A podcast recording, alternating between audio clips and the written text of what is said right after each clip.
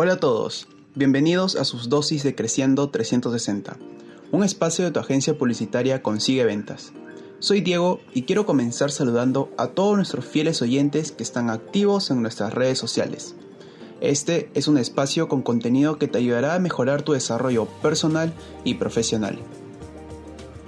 Hemos llegado al episodio 64 y el día de hoy hablaremos acerca de un tema clave en el ámbito del marketing digital, que es el embudo de ventas o como muchos lo llaman también, el funnel de ventas. Pero para empezar debemos tener claro qué es el embudo de ventas. El embudo es una representación de cada una de las etapas por las que pasan los clientes, desde el primer contacto que tiene con la empresa hasta que realizan la compra de productos. Las etapas del embudo de ventas son cuatro principalmente. La primera es la atracción, la segunda interacción, la tercera es la conversión y por último la fidelización. En la primera etapa de atracción, la empresa debe hacer que las personas se dirijan a sus redes sociales o página web. En esta etapa, la empresa debe anunciar o comunicar el mensaje de su marca y las características más importantes de los productos o servicios que se ofrecen. Algunas maneras de hacerlo son por medio de blogs, posts en redes sociales y videos enfocados a las personas a las que quieres llegar.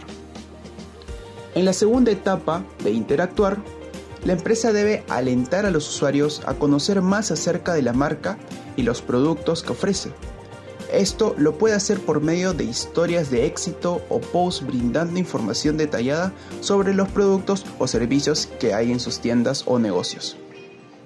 En la tercera etapa de conversión, la empresa realiza acciones para que los clientes potenciales tomen una acción para conectar de alguna forma con la marca, ya sea comprando el producto o suscribiéndose a la página web.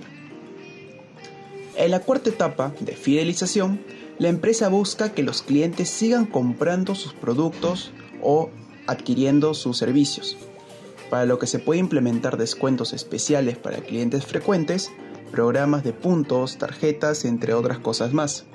Ahora que ya sabes el embudo de ventas, ¿qué esperas para aplicarlo a tu empresa? Bien amigos, con esto hemos finalizado el podcast de hoy. Espero que le haya servido esta información y puedan identificar las etapas del embudo de ventas en su empresa para que puedan tomar acción o acciones y de esta manera incrementar sus ventas.